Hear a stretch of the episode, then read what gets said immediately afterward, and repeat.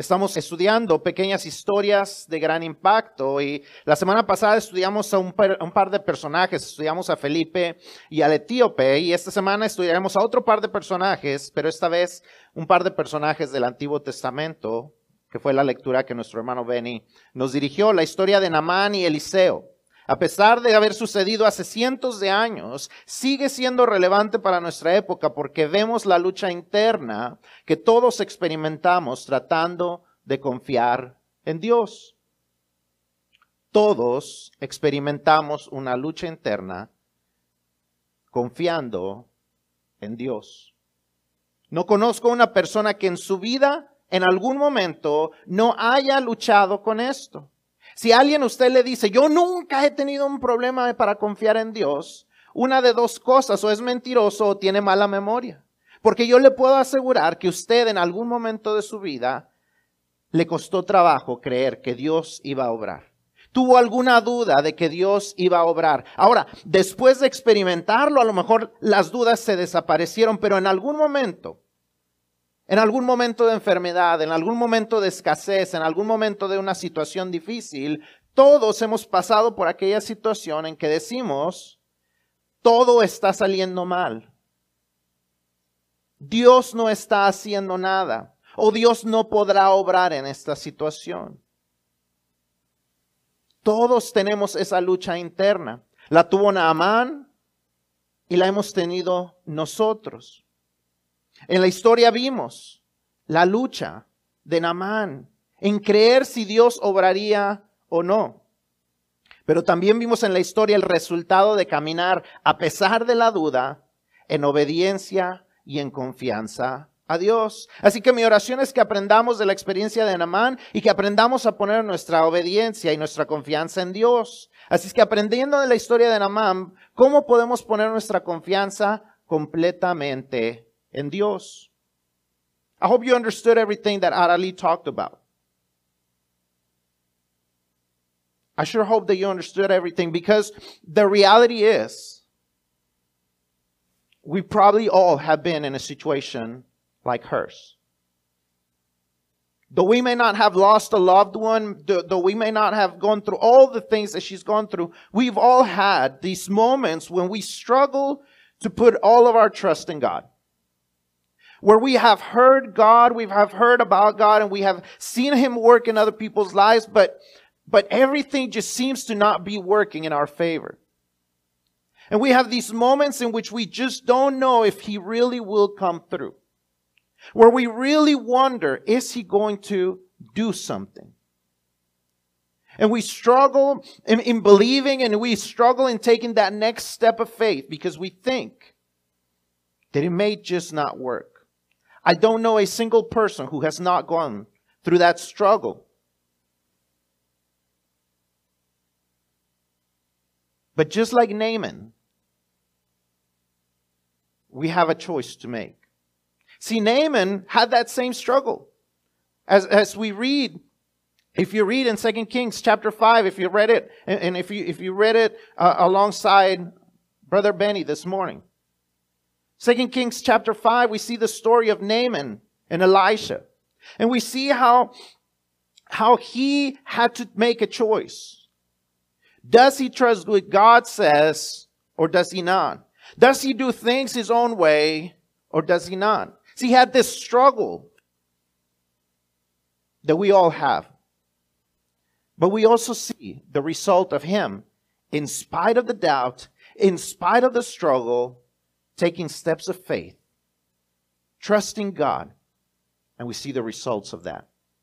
And so my prayer is that as we hear this story and as we study it, that God will put that same conviction in us, that we will learn to tr- put our trust in God. So we're going to be studying the story of Naaman, and so let's see how do we learn to trust God completely.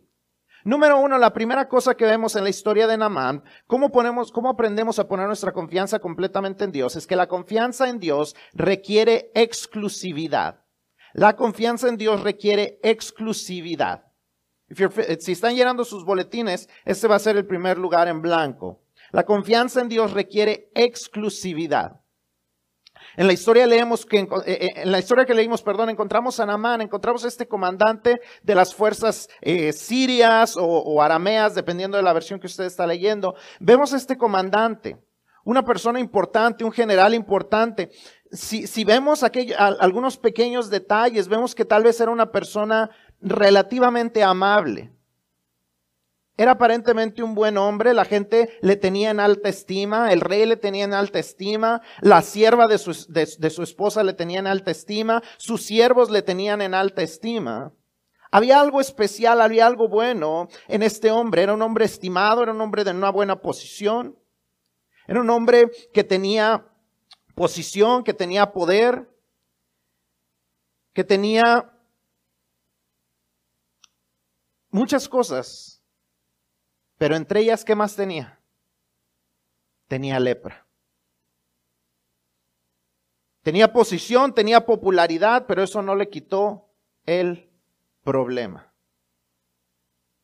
Vivimos en una cultura, en una sociedad donde la gente piensa que posición y popularidad desaparecerá los problemas. Y no era verdad en ese tiempo y no es verdad ahora ni posiciones, ni popularidad quita los problemas. Y vemos en la vida de Namán que, él está teniendo este problema. Y, y, la joven, como les digo, yo creo que él ha de haber sido una persona relativamente amable, porque aunque ella había sido tomada de su tierra, había sido llevada como esclava, es recibida por esta mujer, y ella le dice, si tan solo mi amo fuera, con el profeta en Samaria sería sano. Había una preocupación, un interés de esta joven que seguramente era una respuesta a la amabilidad de Naamán. Y le dice que vaya. Y entonces él va al rey y le dice, rey, esta joven me ha dicho que así y así, si esto sucede, podré ser sano. Y entonces el rey lo manda con el otro rey, le manda una carta y le dice, ve al rey de Israel. Y vemos entonces que lo primero que vemos es que Nabán fue enviado al rey y no a Eliseo. ¿Cuál era la instrucción de parte de la joven?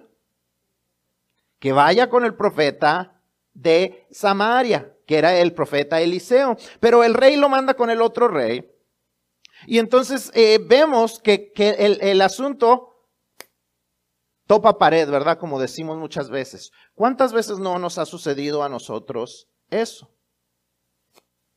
Que topamos con pared cuando buscamos las cosas por nosotros mismos. Topamos con pared buscando la ayuda a nosotros mismos. Nos dicen, mira, fulanito te puede ayudar. Oh, sutanito, ese es bueno para sacarte de ese problema. Ay, mira, si te tomas esta, esta medicina, esto es lo que te va a sanar. Y, y andamos de un lado para otro buscando la respuesta. Y al igual que Naamán, nos dicen, pues ¿qué, ¿acaso soy Dios para ayudarte en este problema? El rey era inhábil para ayudar a Naamán. El rey se rasga sus vestidos. Esa era una señal de desesperación. Y, le dice, ¿qué acaso soy yo Dios? Miren, miren, me está buscando el otro rey para, para que decir, no, como no lo sanaste, ahora voy a llevarte una guerra en contra. Y está preocupado el rey y, de esto se entera eh, Eliseo y le dice, ¿por qué te preocupas? Mándamelo a mí para que vean que hay profeta en Israel. ¿A quién tenía que ir a buscar? Al profeta. Y Eliseo le dice, que vean que no que hay rey, no que hay prominencia, no que hay riqueza, sino que hay un hombre de Dios ahí. Que el nombre del Dios todopoderoso, del único Dios verdadero, está vivo ahí. Si queremos aprender a confiar en Dios, tenemos que entender que Dios requiere exclusividad. No puedes confiar en Dios y en los horóscopos. No puedes confiar en Dios y en las buenas vibras. No puedes orar, confiar en Dios y confiar en los amuletos. No puedes confiar en Dios y en la lotería. No puedes confiar en Dios y en la suerte. No puedes confiar en Dios y en las supersticiones. No puedes confiar en Dios y en ti mismo. Dios requiere exclusividad. Dios es un Dios que requiere que pongas toda tu confianza en Él. La pregunta es entonces, ¿dónde acudes tú cuando estás en necesidad? ¿En quién pones tu confianza? ¿En tus conexiones? ¿En tus conocimientos? ¿En tu dinero? ¿En tus habilidades?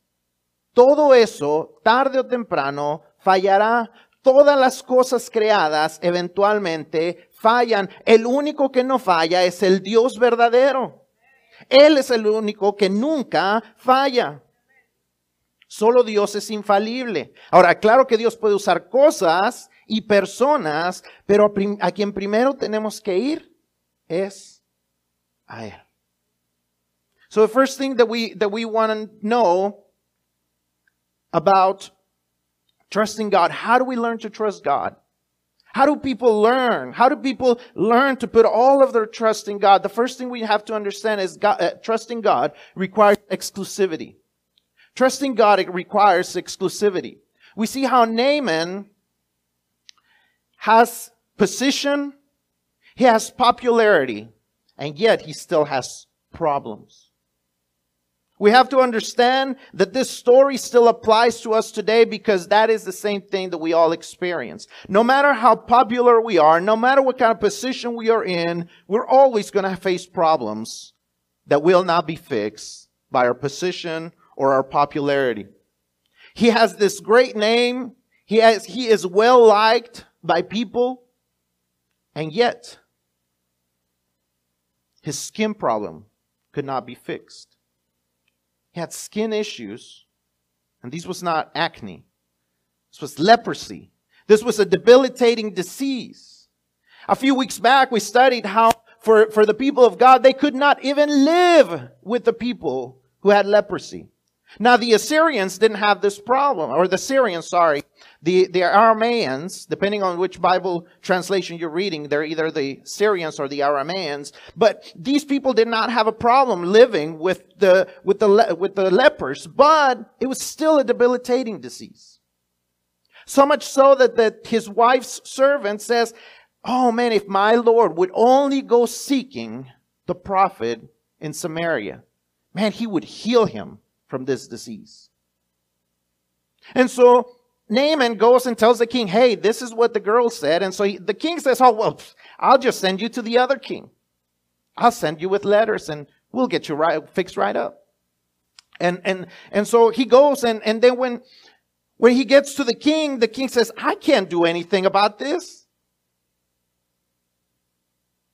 And he rips his clothes and, and he's desperate and he's trying to figure out how to, how to, how to avoid a new war with this king who had already been there previously and he had taken slaves just like this girl. He's trying to avoid this, and, but he doesn't know how. And, and, and we have to see that. That Naaman was not sent to go looking for a king. He was sent to go looking for the man who had the power of God. He was sent to go look for Elisha. And so when Elisha finds out about all this and how the, the king is desperate, he comes to the king. He says, look, just send him over to me. I'm the one who he was supposed to come to in the first place. So that they will know that there's a prophet of the real God in Israel. So we have to understand that. The king was unable to help Naaman because he didn't have the power. See, we run around looking for help. We run around trying to fix things up. We run around whenever we're having problems. We try to fix them ourselves and try to fix the right, find the right connection and the right people and, and, and the right place. And, and God is telling us, look, everything that you seek, everyone that you run to, sooner or later will fail. Sooner or later, they will be unable to help you. I'm the only one who can always help you. I'm the only one who never fails. You cannot trust two things at once. God is a God who requires exclusivity in trusting Him.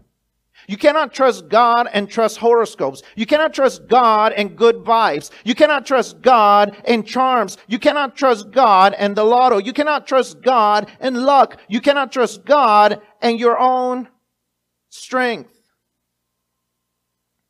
God is a God who requires that you trust them with everything.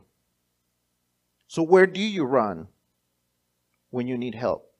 Who do you trust? Do you trust your connections? Do you trust people? Because sooner or later, as I said, they will fail.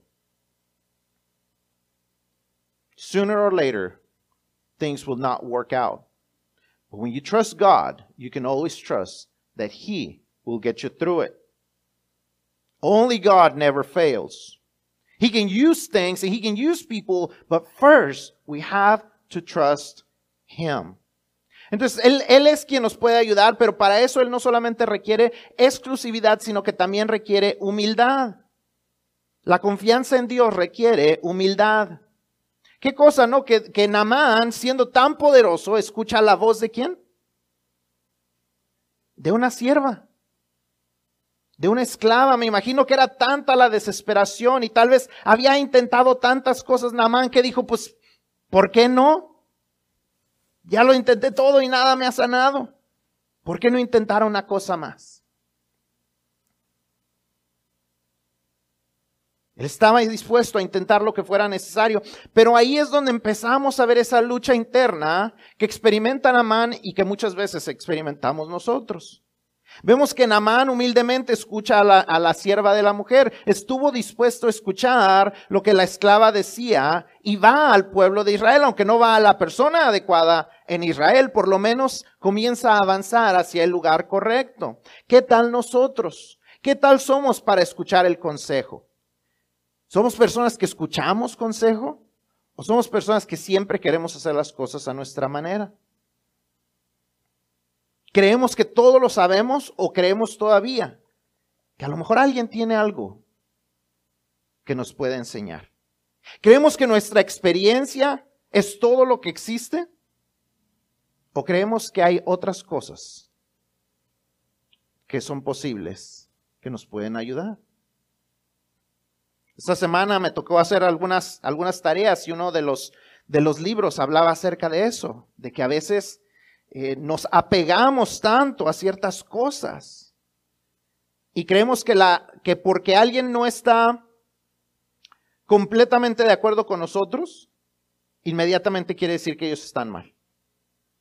Y a veces así pensamos. Tenemos que aprender a escuchar. Naamán, a pesar de que esta mujer era una mujer esclava, una mujer de otro pueblo, está dispuesto a escuchar.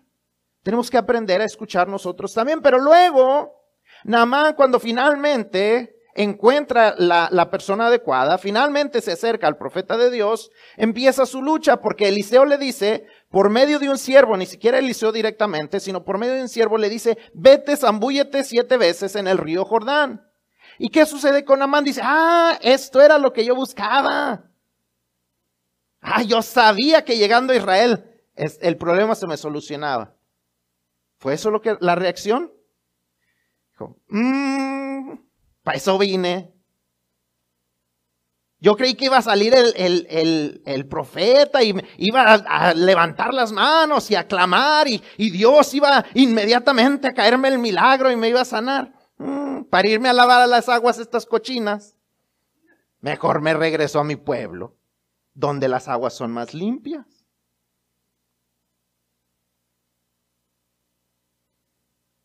Él quería que las cosas sucedieran con un gran espectáculo, en lugar de las cosas simples que Dios le estaba diciendo. Y a veces así nos sucede a nosotros.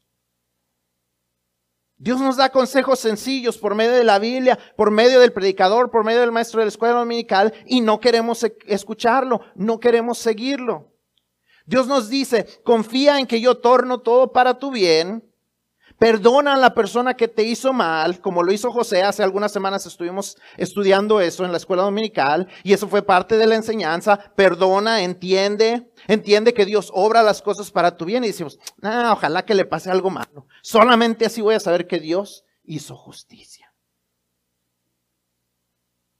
Cuando Dios nos dice, confía en que yo tengo un plan. Algo sencillo y no queremos confiar. Dios nos dice, confía trayendo los diezmos a la iglesia y yo abriré las ventanas de, las, de los cielos y no le creemos. Queremos que mágicamente de repente se nos aparezcan los cheques en, en, en, la cuenta de banco o en el correo. Yo siempre llego, yo siempre llego a la casa y le digo, no me llegó un chequecito. Por broma, pero de repente sí llegan. Pero, pero, queremos que así sean todas las cosas. Cuando Dios nos dice, esto es lo que tienes que hacer. Dios nos dice, ama a tu mujer. Dios les dice a las mujeres, ama a tu marido, eh, respeta a tu marido. Y decimos, ah, pues como si se lo mereciera. Cuando tenemos simplemente que obedecer.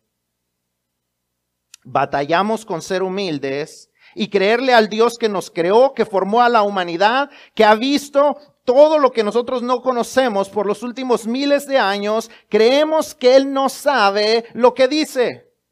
Nunca se lo diríamos a Dios, pero así vivimos.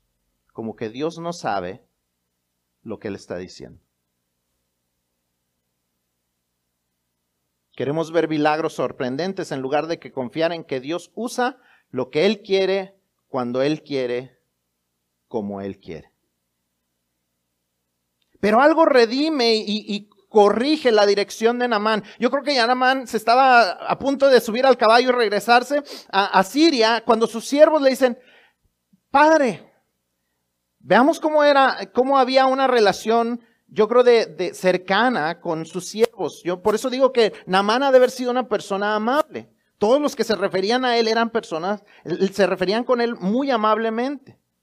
Dicen, Padre mío, si el profeta te hubiera mandado a hacer algo más difícil, ¿no lo hubieras hecho? Entonces, ¿por qué no haces lo más sencillo?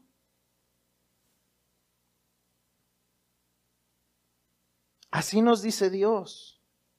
No sé cuántos de ustedes han visto el capítulo del Chavo del Ocho cuando el profesor Girafales les está preguntando, a ver, vamos a, trabajar en las matemáticas. Y, y entonces dice, a ver, ¿cuántos son dos naranjas más dos naranjas? Ay, no, profesor, ah, está fácil.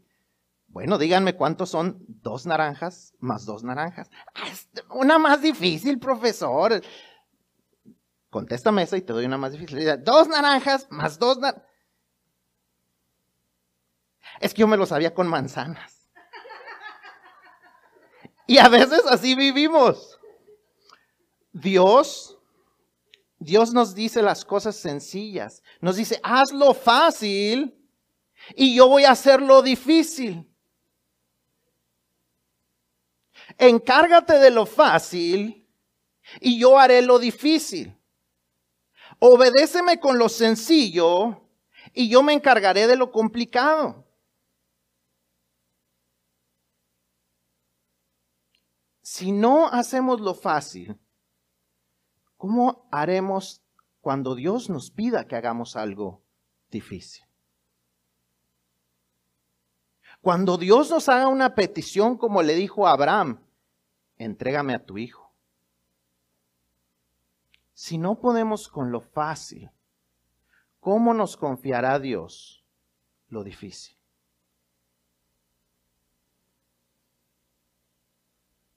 ¿Eres una persona que escucha consejo o siempre crees estar en lo correcto?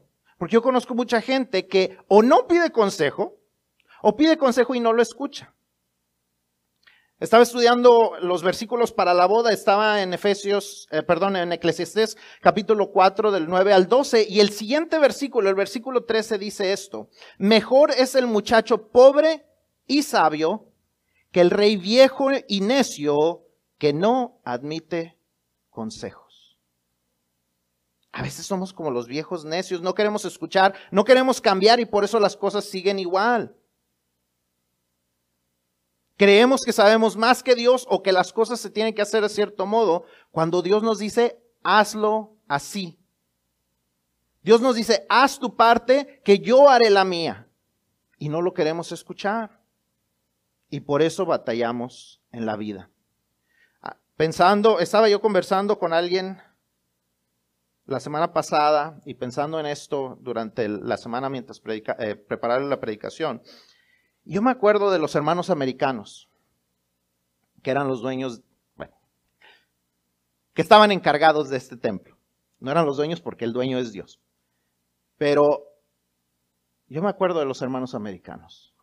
Y pensando en, eh, le contaba yo el testimonio a alguien la semana pasada y pensando en esta semana, yo pienso, ¿qué hubiera sido si ellos no hubieran escuchado el consejo del pastor interino de permitirnos quedar aquí? De que entráramos aquí nosotros, de dejarnos las instalaciones, de donarnos todo lo que había aquí. Si ellos se hubieran quedado entercados en que ellos por 60 años habían trabajado por esto,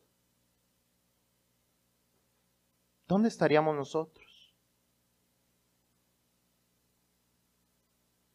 Hay muchas iglesias a nuestro alrededor y por todo el estado que se han cerrado, las han demolido, las han hecho negocios, porque la gente se entercó. Pero los americanos, a mí me sorprende la visión. Los hermanos americanos de aquí me sorprende la visión de decir, esta es la casa de Dios. Se habla inglés o se habla español, o que se, eh, eh, haya anglos o haya hispanos, esta es la casa de Dios. Escucharon, estuvieron dispuestos a creerle a Dios. Y por lo que ellos creyeron, nosotros estamos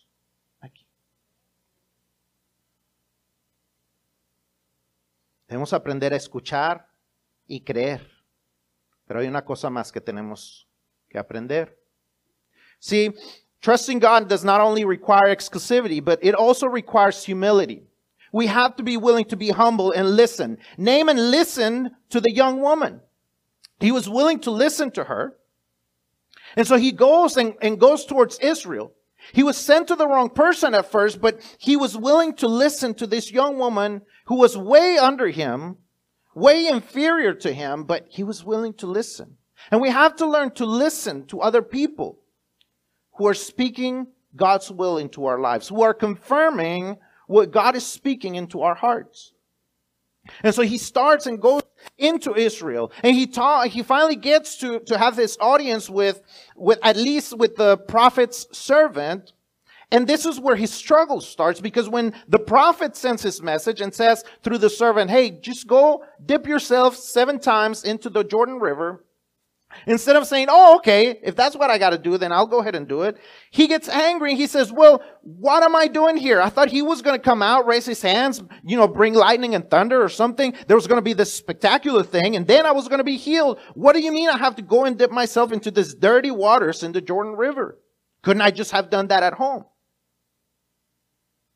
See, sometimes we struggle trusting that God is going to do what he says he's going to do because it seems that He's asking from us something so simple. And yet we struggle obeying the simple stuff, the easy stuff. He says, Look, trust me that I will work everything together for your good. So even those people who have hurt you, just forgive them. Because just like Joseph, I have a plan for your life. And we struggle to forgive. We'd rather see revenge. When he says, Trust me, when I say that if you will bring the tithes into my storehouse, I will open the, bring, the, the, windows of heaven and bring you and pour down my blessings, we say, oh, well, but it just doesn't, my math just doesn't work out. Yes, your math is not going to work out, but God's math will. Trust Him in the easy stuff and He'll take care of the hard stuff. We have such a hard time trusting Him when He asks us to do real easy stuff. But Naaman finally says, okay, or his servants say, hey, look, if he would have asked you something harder, you would have done it, right? So why don't you do this easy, take this easy step? And he listens finally, and he does it. See, we have to learn to take those easy steps. Because if we don't, how is God going to make us take the hard steps that are going to bring the greater blessings. If we don't take the easy steps of dipping ourselves seven times in the water, which is really easy when you think about it, what will we do, or how will we do when he asks us, like he asked Abram, give me your child, your one and only child, the one that is supposed to be the, the, the one who brings you a, a, a, a many children. The one who is supposed to be great and bring you great people. You can't, you have to come and kill him and sacrifice him to me. How will we take those steps if we can't do the easy stuff? See, there's going to be times when God is going to ask you to do the hard stuff. But how can He trust you with the hard stuff if you won't take the easy steps? You see, because once Abraham was obedient on the hard stuff, then he got a bigger blessing, a greater blessing than what he was expecting. But see, we don't get the little blessings because we won't take the little steps. We won't get this, the, the previous blessings because we won't say, okay, I'll trust you with this first easy step. We think that it's too simple. We have to learn to listen to what God says. We have to be humble and say, hey, look, I will listen. Ecclesiastes 4:13 says, "Better is a poor but wise youth than an old but foolish king who no longer pays attention to warnings." Sometimes we are unwilling to listen to what God is telling us. And we miss out on God's blessings for our lives. And I think back to when the Anglo church was here in this building. And God spoke to them and told them through their leader, through the, the interim pastor, look, let's bring in a Hispanic congregation that looks more like the community around. Let's gift them everything you've been working for in the last 60 years.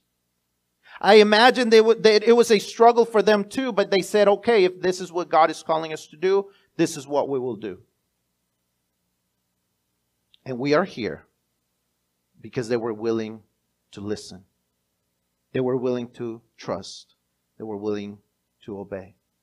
And we've been able to do so many things that they would not have been able to do because they did not get stuck in their ways. We have to learn to not get stuck in our ways as well. We have to learn to trust Him exclusively. We have to learn to be humble but there's one more thing that we need to learn. Crecer en, crecer en confianza en Dios requiere exclusividad, requiere humildad, pero requiere también una fe verdadera. Y la confianza en Dios requiere pasos firmes de fe. A pesar de que, primero Naaman dudó, eh, vemos que ya cuando, cuando sus, sus siervos lo convencen, toma los pasos necesarios. ¿Se va a dónde? Al río indicado. Aunque creía que las aguas de su tierra eran mejores, le cree al profeta. Se mete las veces correctas. No seis, no ocho. Siete veces se mete. Siete veces yo, yo, yo, pienso y me imagino a Namán. Una, dos, tres. Y se veía, no, cuatro. Todavía está, cinco, seis. Esta es la séptima. ¿Qué va a pasar? Si me meto y si salgo igual.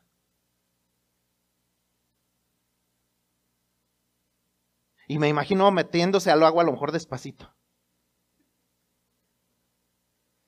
Y me imagino tal vez saliendo del agua despacito. Y verse limpio. Y ver que Dios cumplió. Y ver que las dificultades, una, dos, tres, cuatro, cinco, seis veces, fueron difíciles. Y la séptima, Dios obró. Dios sigue siendo el mismo. Namán vivió una obediencia total al mandato de Dios y experimentó el cumplimiento de la promesa de Dios. Recordemos algo, obediencia a medias es desobediencia. O confías en Dios o no. Hay cosas donde no podemos estar en términos medios. Usted nunca ha escuchado a una mujer que dice, estoy medio embarazada, ¿o sí? O está embarazada o no está embarazada. La fe es igual. O tengo fe o no tengo fe. No puedo decir medio confío en Dios. O confío en Dios o no confío en Dios. O confiamos en lo que Él va a hacer o no confiamos en lo que Él va a hacer. O confiamos en lo que Él dice o no confiamos en lo que Él dice. No hay términos medios.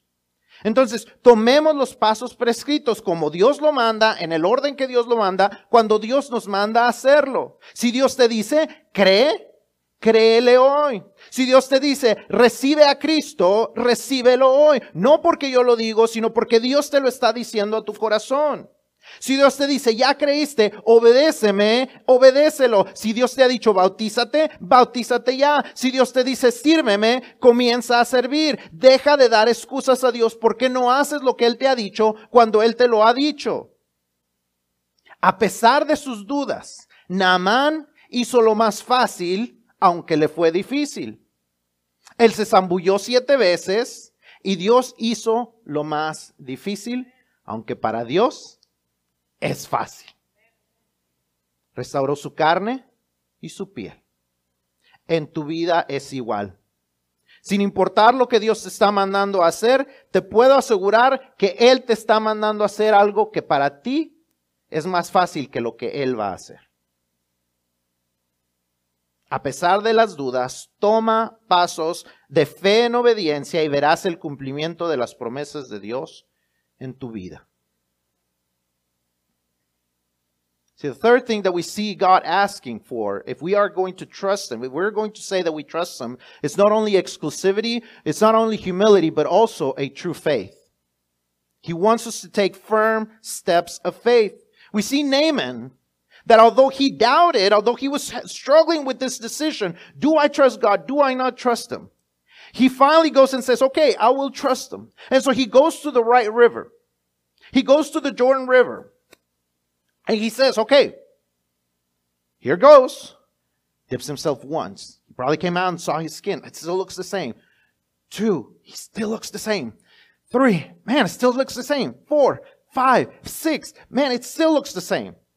All right, here goes nothing. Here's the last one. He probably dipped himself real slow. He might have even remained underwater for a little bit longer and said, well, man, we'll make sure that it takes. And so he probably pops out of the water probably really slowly, probably eyes closed, probably wondering, did it work? Probably opened his eyes. I'm clean. My skin is clean. It's true. What God said is true. What the prophet promised came to happen. And in your life, you'll probably take those steps of that, that where you're trying to figure out, is it going to happen? Is it going to happen? I don't see anything yet, but is it going to happen? And finally, when God says that it will happen, it happens. Because God is faithful, because God is true, because He never fails. So we need to remember that. That we cannot halfway obey God. We cannot halfway trust God. We can't kind of trust God. That's like saying someone is kind of pregnant. You can't have someone kind of pregnant. They're either pregnant or they're not. And with God, it's the same thing. You can't kind, oh yeah, I kind of trust God. No. Either you trust Him or you don't. Either you trust that He's going to do what He says He's going to do or you don't. Either you trust that He's going to act the way He says He's going to act or you don't. So start obeying. Take the steps of obedience that he says. If he's telling you, trust that I will save you with my son Jesus Christ, then trust him today. Believe that he wants to save you. If you're already saved and he's telling you, look, trust me, I need you to take a step of obedience in, in baptism.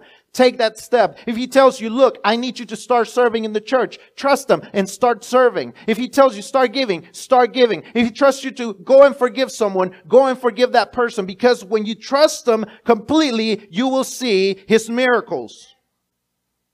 In spite of the doubt, Naaman dipped himself seven times. He did the easiest thing, it was even though it was hard for him. So then God did what was hard for him even though for God it was easy. God does the impossible for us, but everything is possible to Him. So, in spite of your doubts, Trust Him. Take steps of obedience and you will see God's fulfillment of His promises in your life. If you're battling with, uh, with trusting God, just take the next step. Don't run. Take the first step. And then the next one. And I can assure you, you'll know for sure that He's worthy of your trust. ¿Usted batalla con confiar en Dios? Tome un paso de obediencia. Cualquiera que sea. Si Dios ha estado diciéndole muchas cosas últimamente, tome uno de esos pasos de obediencia. Y después el que sigue. Y después el siguiente. Y yo le puedo asegurar que Dios le mostrará que Él es un Dios digno de confianza. Batallas con confiar en Dios, no eres el único. No eres la única. Todos luchamos en algún momento con creerle a Dios. A pesar de la lucha, a pesar de la duda, debemos tomar los pasos de fe. Yo me acuerdo hace algunos meses, Santi apenas iba tomando sus primeros pasos. Y seguramente daba un paso. Y luego el que seguía. Y a lo mejor luego se caía. Y a lo mejor lloraba. Y a lo mejor unos días después se levantaba y trataba otra vez. Y el siguiente y el siguiente. Hasta que después caminó solo. Y ahora sus papás están luchando cómo mantenerlo sentado. Damos un paso de fe nosotros luego el que sigue, y quizás en ocasiones dudaremos y nos detendremos o nos caeremos, pero si, avanzamos, si nos volvemos a levantar, si comenzamos a, a, levantarnos, a avanzar, cuando menos lo esperemos, vamos a estar corriendo hacia lo que Dios tiene para nosotros. De tal modo que cuando Satanás nos quiera sentar, no nos va a sentar. Pero tenemos que avanzar en fe. Y la fe se demuestra en obediencia. Una fe verdadera se demuestra en obediencia. If you struggle to, to, to trust God, let me tell you, you are not the only one. We all struggle at some point of our lives with trusting that He will do what He's going to do. But just take a first step. Just like little babies start walking, they take a step, they take the next one, then they fall, then they cry, then they get up, then they try it again and over and over and over. And the next thing you know, they're running around and then you don't know how to sit them still. In the same way, take a step and then the next one. And guess what? Maybe at some point you'll doubt again. Just get up again. Maybe you'll fall. Stand up again. Take a step take the next step. Next thing you know, you're going to be running towards the future and towards the will and the purpose that God has for you. And when Satan tells you, sit down, you're going to say, nope, not anymore. But you got to take the first step. You got to take those steps of faith. And steps of faith are shown through obedience. Da los pasos fáciles y Dios te ayudará con los difíciles. Take the easy step and God's going to take care of the hard ones. Take the easy steps. Trust Him. Man, we have a lot of, uh, of people that have been, last year, they started in college. We have more starting this year. You're going to have to learn to trust God as you go into adulthood and how He's going to keep opening doors. Take steps of faith. Trust Him in those steps of faith that you got to take.